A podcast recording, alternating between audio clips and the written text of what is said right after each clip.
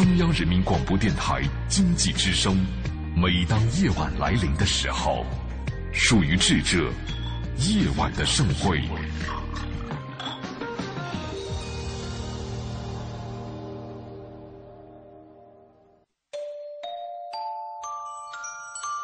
梵高的星空没有告诉我们，那个充满期待但却终生孤独的画家心中承受了多少痛苦和矛盾。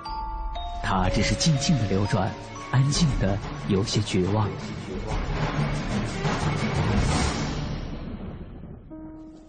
莫奈的睡莲没有告诉我们，那个喜爱平静的人在动荡的时代中，心里有着多少的叹息和遗憾。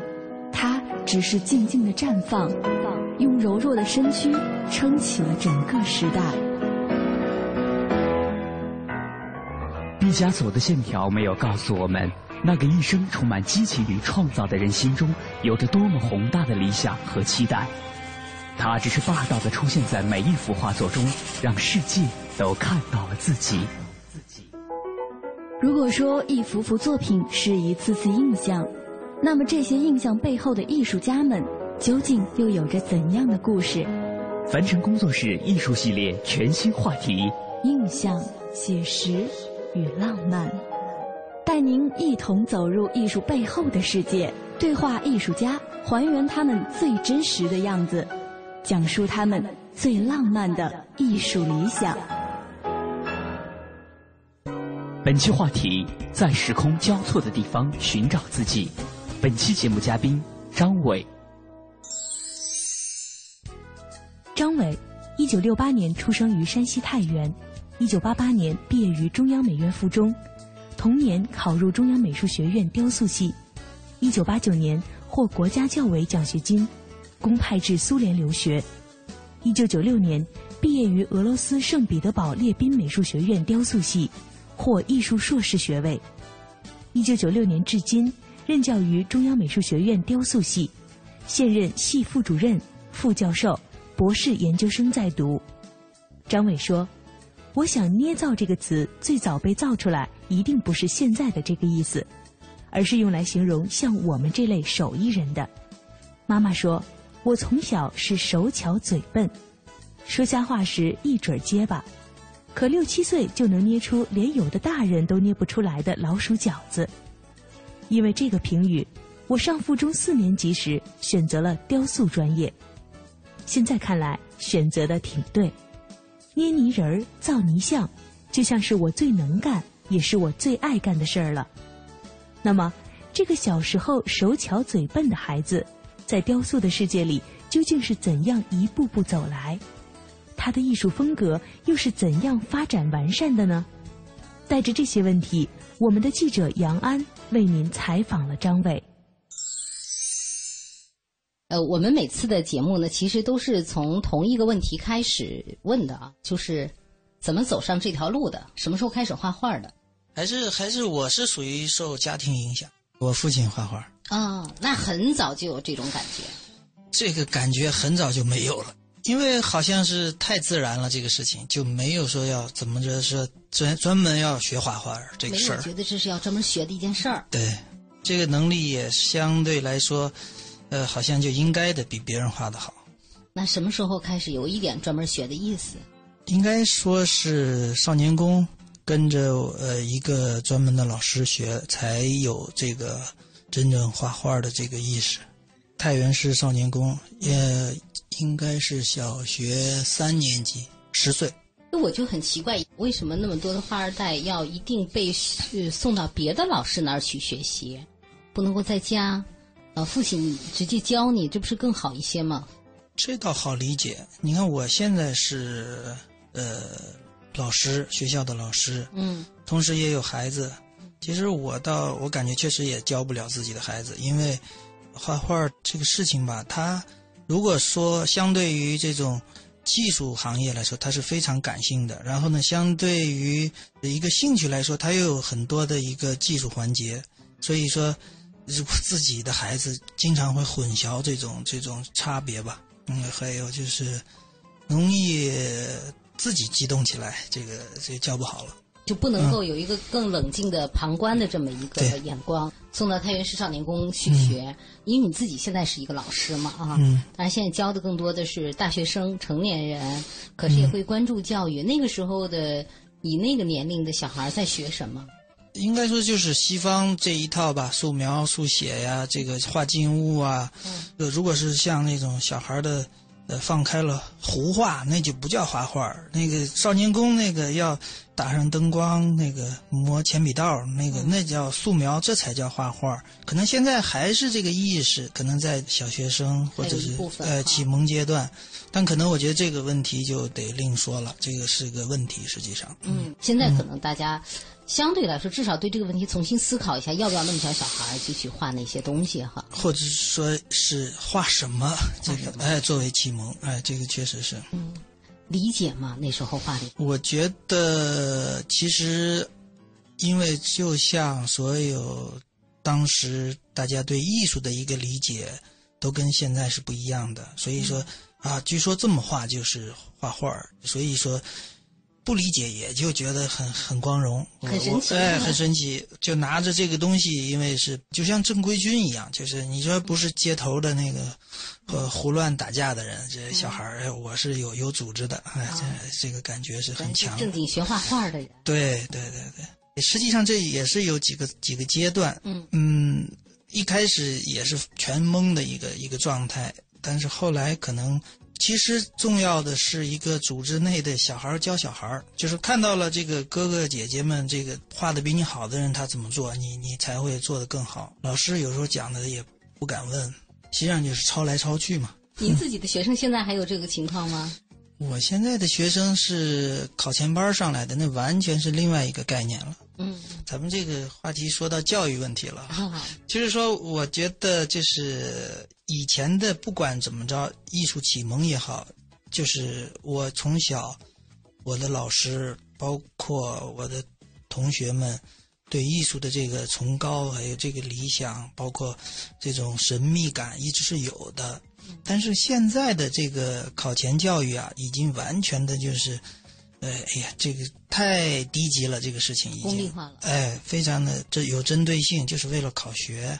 如果是陷入这这种训练的话，很快就会失去兴趣对绘画。其实我刚才问您那个问题，一个三年级小孩能不能理解当时画的那种挺严肃的那种东西啊，挺正规的那个东西？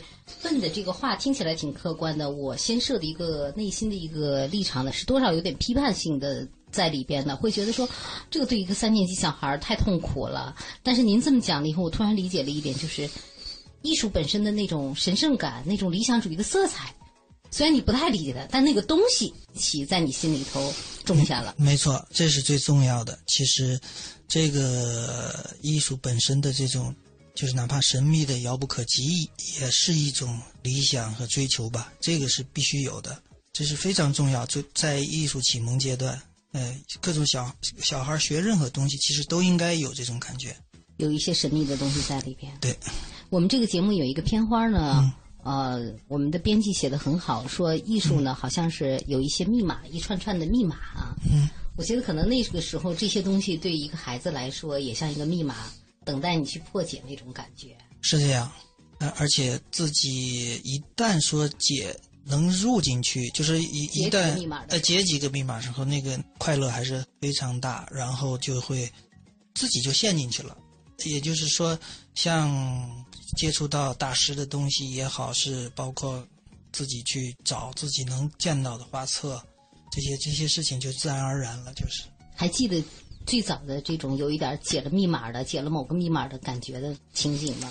这倒不记得了，但记得是一个赛画会得了个奖，然后哎呀特兴奋，那个自己得了一个那个所有的那个国画组啊、美术组啊、工艺组啊一都在一起赛画。我的理想题目，我画了一个。我扛着枪，我当兵，那个，然后居居然就给了我一个一等奖，还得了一盒特别好的一个水彩颜色，这个光荣死了。然后觉得画画画太好了，我可以又得奖，光荣。还是想当兵，说明哈，不是想当画家。那个想当兵是真的理想吗？当时的好像还是因为说我的理想嘛，大家有的人画，我印象中啊。画什么科学家的、航天的居多。嗯，哎，我呢就画了一个小战士扛一个枪，然后还有红旗。可能是因为老师觉得可能这个没人画，好像不相信这个还是理想，给我讲了猜呢。你觉得是因为你这个理想打动老师，不是因为你画的好打动老师了？我觉得是吧？我觉得还是你画的好，因为那个时候小男孩可能。呃，我的理想是当兵的，大概也不止你一个，但是没人画呀，没人画。呃，这个念头太真了，太真了。对，可能呃，大人觉得这样像小孩儿。那我就想问一下，你那时候真实的理想是想当兵吗？还真是，就是那个时候就是拿到题了嘛，因为是呃，因为都是现场出题，那一天大家都在坐在一起要现场完成的那个是直觉。哎，我就给画那个，就其实又是回到那个。乱涂抹的那个那个画法了嘛？那什么时候开始说，哎，我的理想有可能是画画了，或者说我将来想做的这件事儿是画画了？我说实话，就是一直很。没有过一个说，因为你知道吧，这个小孩来说啊，不让你干什么，其实你最想干什么？我实际上是这一块是太让我干了，因为 上上少年宫画画学习，包括后来考学各种，就是说，全是我想干什么就干成了。所以就是我没觉得这是一个我想啊，就是像可能其他学画的人那么一个愿望，太容易达到了。我们听了很多，因为。在您之前已经采访了若干艺术家了啊，不管是比您年纪大的，还是比您年纪小的，有很多都是爸爸妈妈或者说其他的长辈说，这这个将来没有饭吃，你得学一门手艺，或者说妈妈没有实现的理想才让你去实现，有很多恰恰你没有这个阻力，一点都没有，而且可能其实可能还算是这块料吧，所以说干上以后也挺顺手的，也没有说呃比别人差，而且很。还真是能够很轻松的，就是领先吧，就觉得所以自己就理所当然，理所当然了。嗯，理所当然归理所当然，但是真的你一定会有一个地方是一个岔路口，这个岔路口就是数理化和画画的岔路口，一定会有这么一个地方的，在哪儿分的？这岔路还还不是我的岔路口，是我家人还有我老师的老师的岔路口。我是高一考的中央美院附中。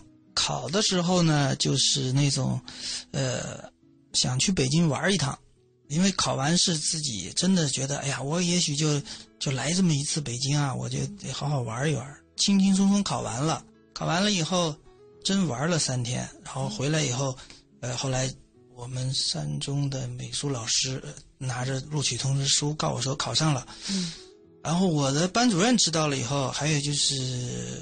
当时那个学校的有一个，他是数学老师，是校长，就找到我们家说不能让他去，就是就是因为我我数理化学的很好的，然后呢，他就是一直说你不能让这孩子耽误了。实际上是我父亲当然非常支持，而且特别高兴，他知道这块是可以有饭吃，呃，因为在以前那那个时候可能还是少数嘛，就是这个是一个偏门吧，非常支持，然后。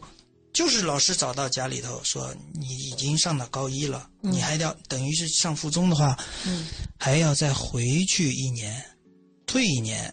因为我刚参加完我在那个中学那个一个高中生参加的数学竞赛，我拿到了太原市个人第十七名的一个成绩。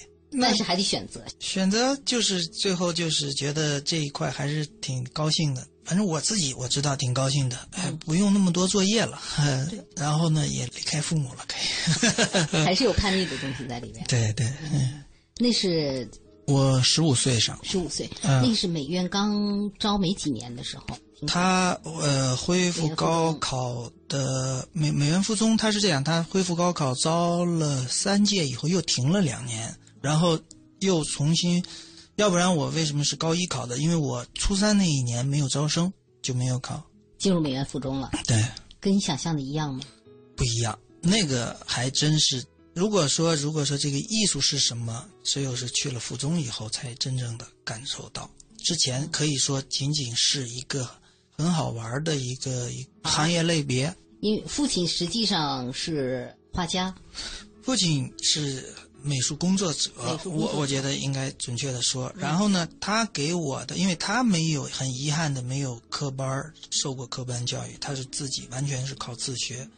我觉得才能甚至是在我之上，但是没有受到过这个特别专业的这个训练，所以呢，他给我的那个知识范围还是有限的。嗯，到附中以后，那个图书馆也好，这些展展览也好，画册也好，你一下完全打开了这一块啊，原来还是非常的广阔吧，而且是是一棵大树，不是花花草草，是开了眼了。到了福州，绝对是。但是很多的人到了，我们采访过之前采访过一些艺术家，或者说呃一些美院的学生的话呢，他们有一个感觉，说我原来特厉害，我一到美院以后呢，一发现全是牛人，然后这个时候就有点突然情绪上啊，或者心理上啊，会有一个落差。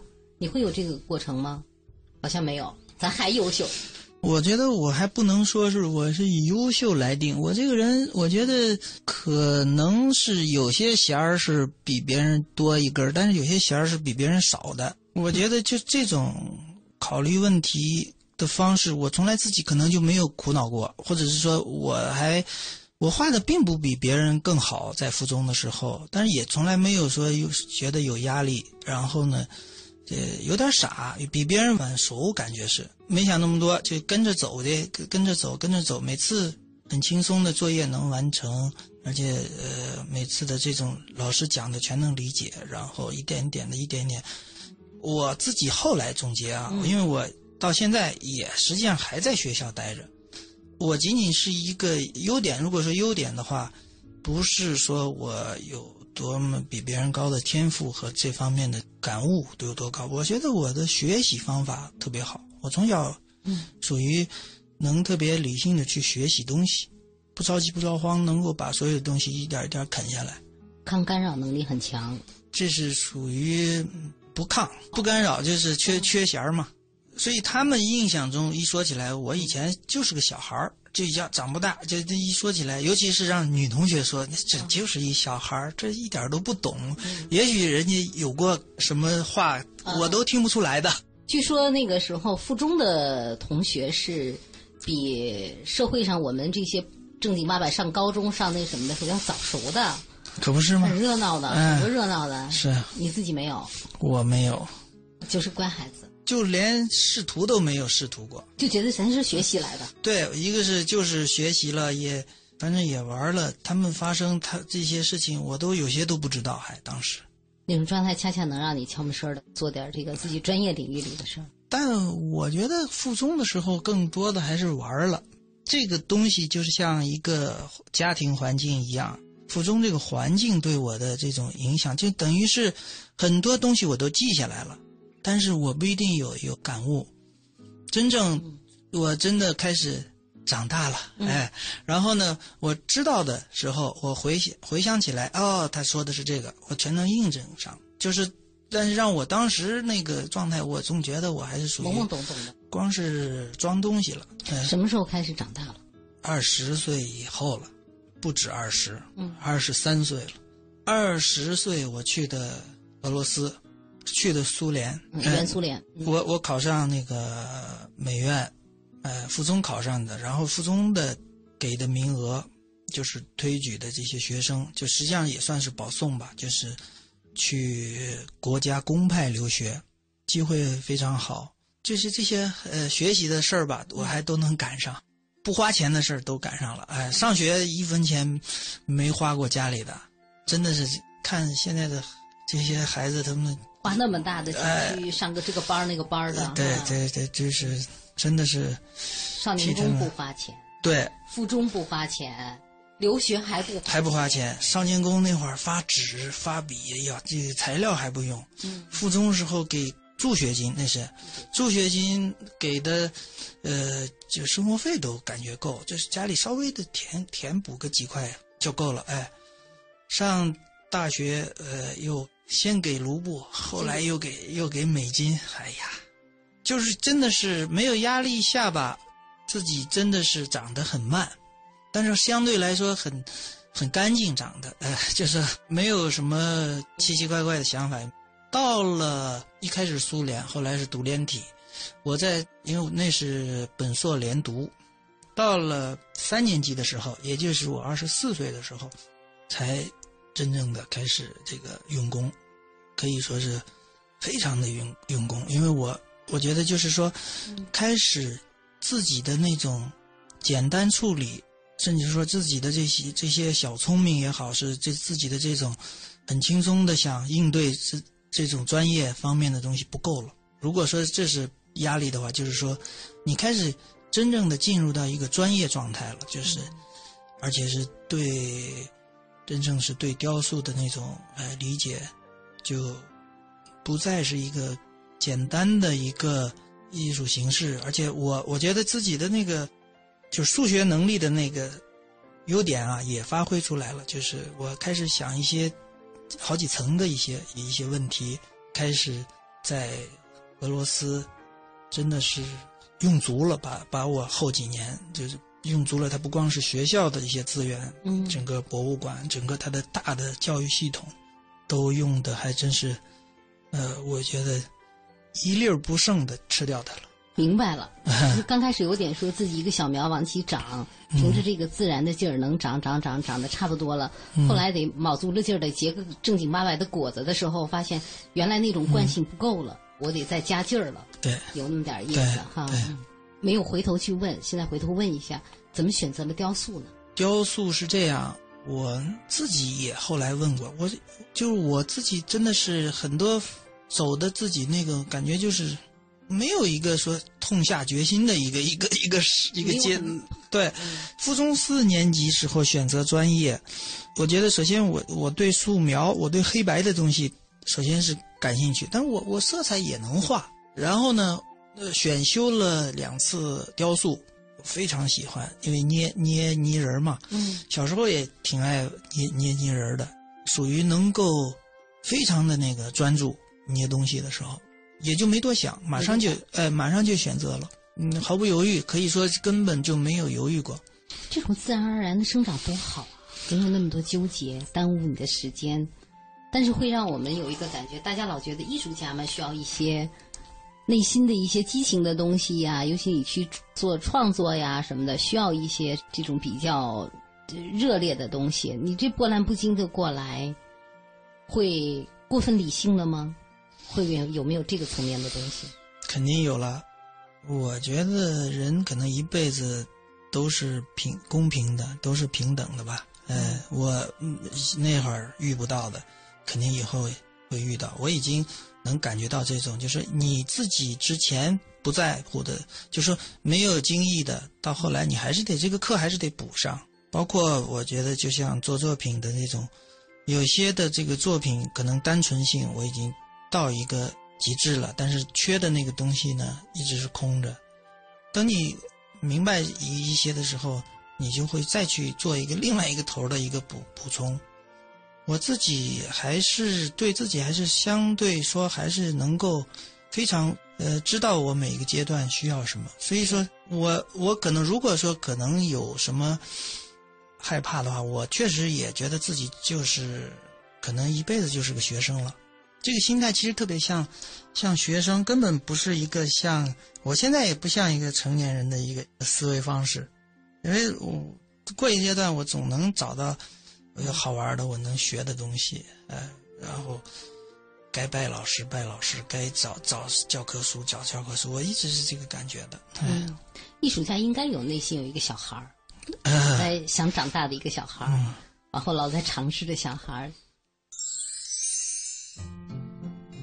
张伟说，自己从事艺术的道路并没有太多波澜，但是对于艺术创作来说，不是在顺境中爆发，就会在顺境中灭亡。如果不去努力的突破这种看似稳定的瓶颈，那么也无法激发出更多创作的灵感。对于张伟来说，在俄罗斯的学习过程会成为激发灵感的关键吗？他在俄罗斯的学习过程中又产生了哪些感悟呢？稍后回来，听我们为您继续采访张伟。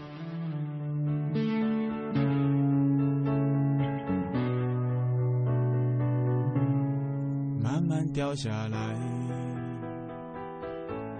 满天的棉絮飘在我俩中间，我看着你一闪闪的不见，是微风吹进我屏息的眼。慢慢走过来。移动的树都转到我的背面，将我遗忘那无声的夏天。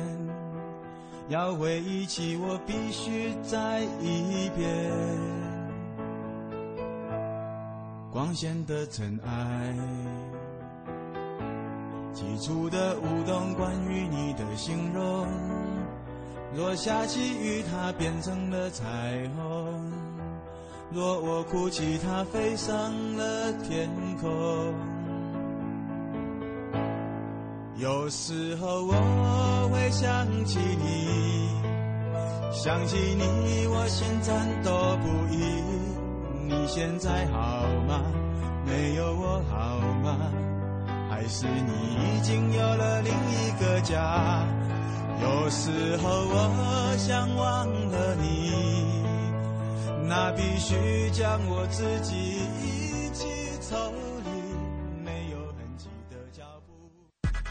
听说凡尘工作室开通微博了，不但可以和节目组及时互动，还能提前看到节目预告呢。哦，真的吗？快告诉我怎么搜。嘘，我只告诉你一个人，听好了。拒绝复杂搜索，不用思考揣测。我们不是神秘派，我们是凡尘工作室。现在就登录新浪和腾讯微博，输入“凡尘工作室”，或者在搜索栏直接输入“凡尘工作室”的汉语拼音，即可找到我们。非凡的凡加清晨的晨，凡尘工作室一搜搞定。凡尘工作室，让艺术的快乐伴您轻松每一天。皮亚诺六年质保，七星定制，皮亚诺橱柜衣柜。我是赵薇，厨房电器我选万和，热水器我更选万和。皮亚诺，中国高端定制家居领导品牌，皮亚诺橱柜衣柜。奶瓶三十五，背带裤一百二十九，学步车四百六十八。姐，这小家伙开销可不小呢。自从儿子出生以后啊，我都好久没有买过新衣服了。你姐夫也不送我花了。姐，过日子不能光靠省，还得学会经营呢。你得学学理财了。据我了解呀，白银投资就不错，只看一根 K 线图，二十二小时随时交易，模拟一次就会做。你边带宝宝边做白银，什么都不耽误。是吗？你再详细说说。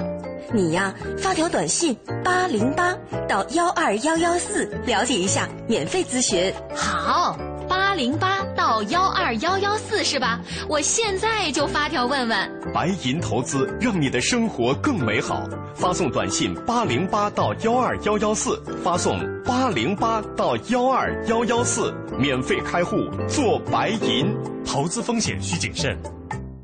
中国广播音像出版社隆重推出的《中国广播经典系列朗诵 CD 光盘》，既有夏青朗诵的唐诗三百首，也有方明的播音作品专辑，还有集合齐越、葛兰、雅坤、于芳、姚科等中央人民广播电台老中青三代播音员精心演绎的配乐朗诵光盘《中外名篇经典诵读》和红色经典作品朗诵。朗诵作品风格多样，赏心悦耳，是中国朗诵艺术的优秀典范。产品均随碟附有作品原文，是学习、欣赏和正音的难得佳品。欢迎登录中国广播网查询，咨询电话：零幺零八六零九二五幺幺，零幺零八六零九二五幺幺。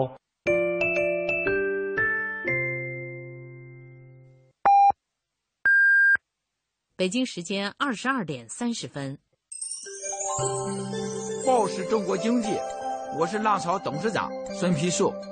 人类历史上最早的一批城市都诞生在河边，河流为人类提供了食物、水和交通，而我们要做的就是创造一条数据的河流，来滋养信息经济的发展，创造美好的智慧未来。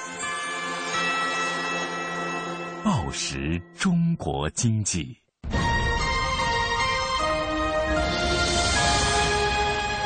经济之声，进一步的声音，经济之声。这里是中央人民广播电台经济之声。每当夜晚来临的时候。天晴，满树花开；雨天，一湖涟漪。阳光照耀城市，微风穿越指尖。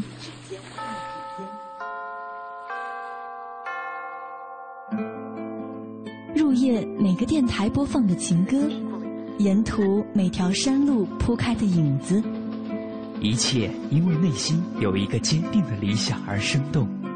在内心的世界，艺术家们是不羁的行者。那个梦想，因为自由，所以浪漫；因为真实，所以感动。他们任由自己的想法穿越阻隔，肆意绽放。凡尘工作室《易筋经》系列全新节目《印象、写实与浪漫》正在继续。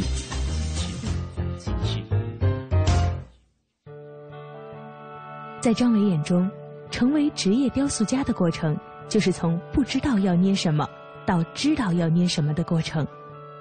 可光会捏不够，捏是行为和方法，会造才是关键。造是思想和结构，所以成为艺术家的过程，就是从不会造到会造的过程。那么，这个一路走来似乎都非常顺畅，内心保持着少年般清澈的艺术家。又是从什么时候起完成了学会造的过程呢？他在俄罗斯的学习生活中又发生了哪些事情呢？带着这些问题，我们的记者杨安为您继续采访了张伟。俄罗斯在这个世界的这个艺术领域里头，真的都是一座山。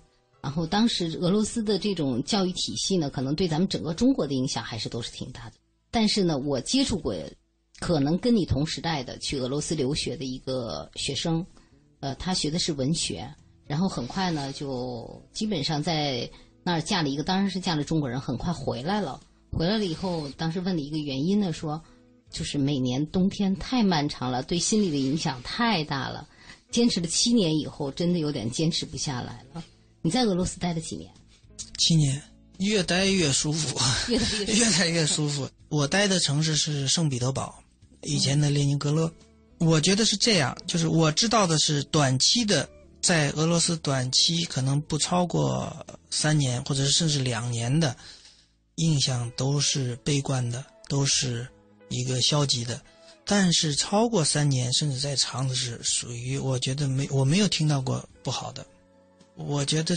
这有一个适应期，包括身体上的和和一个整个心理上，整个有一个适应期。嗯，呃，它毕竟不一样，嗯，湿湿冷冷，但是特别爽。应该是多在这种寒冷的地方多待，清醒，而且这样说吧，你会觉得你高。它不是说光是一个冷了以后这个爽，呼吸痛快，你觉得你会高。你如果说。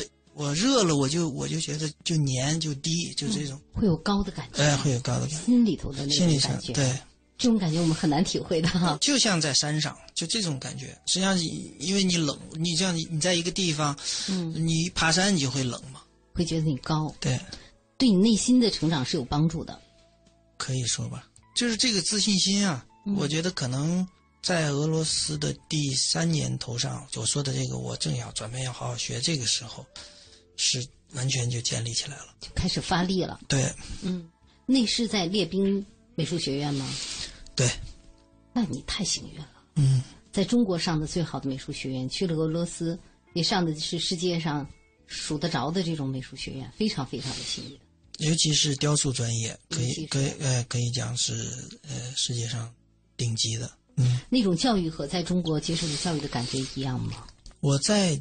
呃，美院其实也相对了解，因为同学啊、老师啊这接触的很多。我在这里也上了一年，然后才走的。这个一开始的最后吸引我的这些老师，实际上都是呃列宾美院毕业的。这个系统没有没有断。美院再往前是法国留学回来的。呃，俄罗斯的那个系统，它是其实是德系跟意大利那边传承接过来的。呃，跟法系的那个融洽度很高，而且我们五六十年代的这个留学的这些老先生们，大部分在八十年代时候就在美院都是最中流砥柱的，所以说没有任何的这这个有什么方向上的一种疑惑。但是走之前，实际上年轻人里头已经开始在怀疑所谓的苏派的这种弊端，这个很正常，什么东西都是呃物极必反的。嗯嗯，因为之前太单一了，呃，它所有的弊端就都都显现出来了，包括我自己的那个思想。我相信，如果我没有去俄罗斯的话，我肯定是。在学校属于那种能够呃特前卫的，属于要是再继续在美院待着的话，是属于那样的大胆尝试的那种。对，但是去那儿以后，我就有那么两年，我觉得玩儿也是，也是一种说说实话，也是内心可能也对他那个体制的一个教学体系的一个怀疑。但是后来东西看全了以后，最后自己真的觉得服气了。我们。所有的这些，呃，相对这个学习西方也好，学习什么什么模式也好，其实全盘要能够接受一个什么东西是是一个好办法。嗯，我们没有过全盘的时候，全盘西化也好，全盘这个这个搬来，哪怕最后真就觉得不行，然后再再，就是我们经常是断章取义的，很多东西实际上是很多方面。还是不够彻底。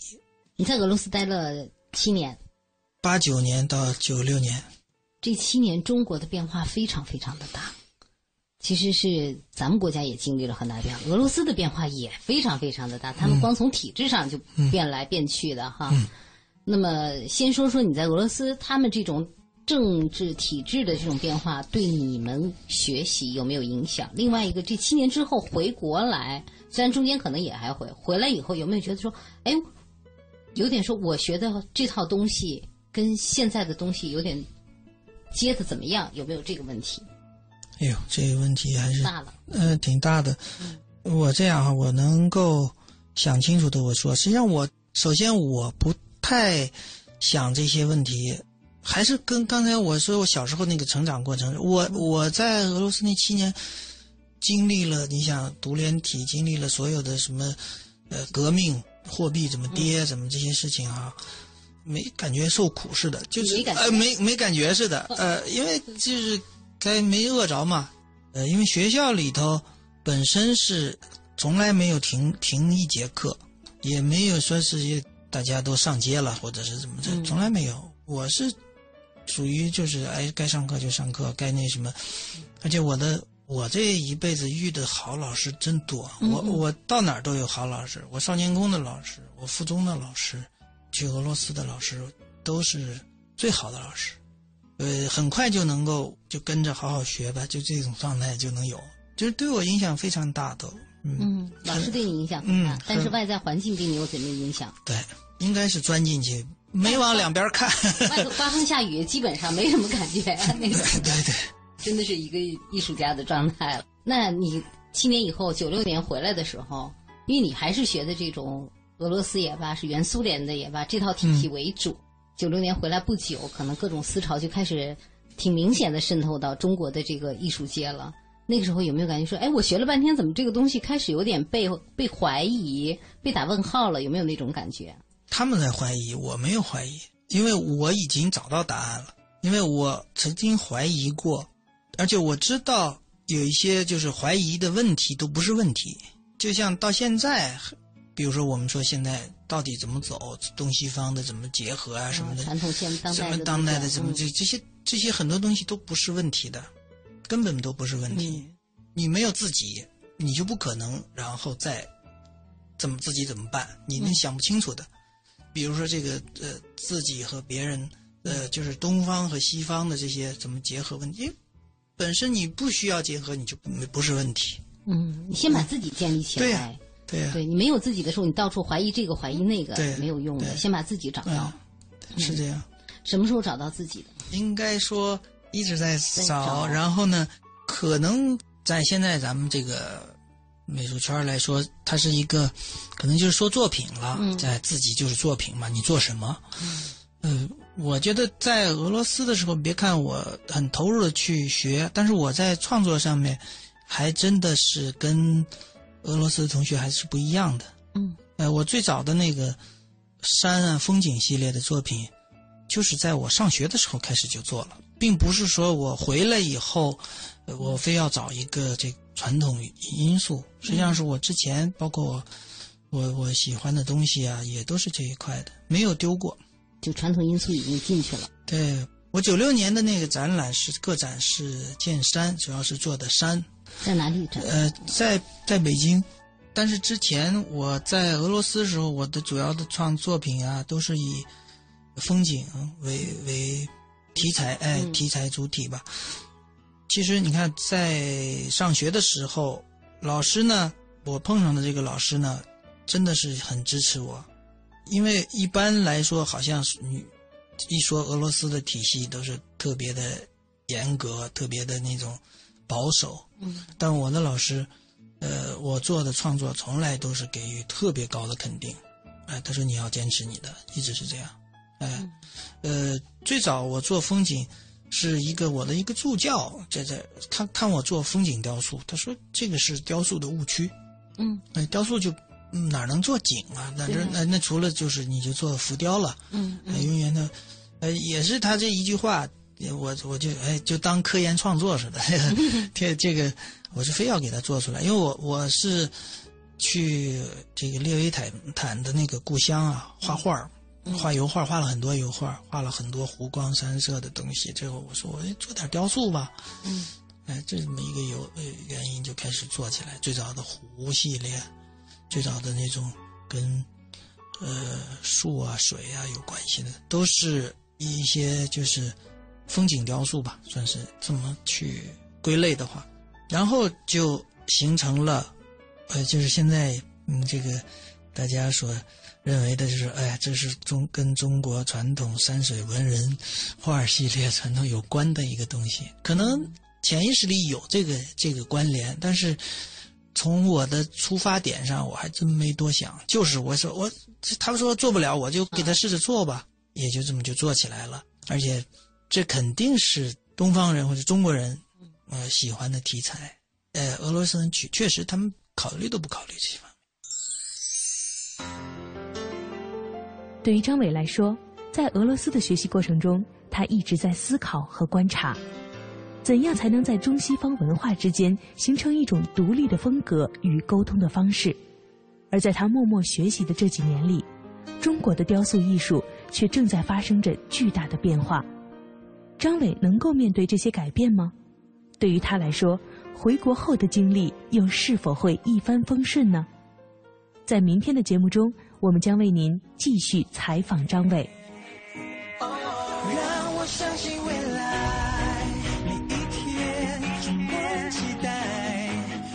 本节目由凡尘工作室策划制作，总策划王小晨，执行策划张云远，制作人马素双。下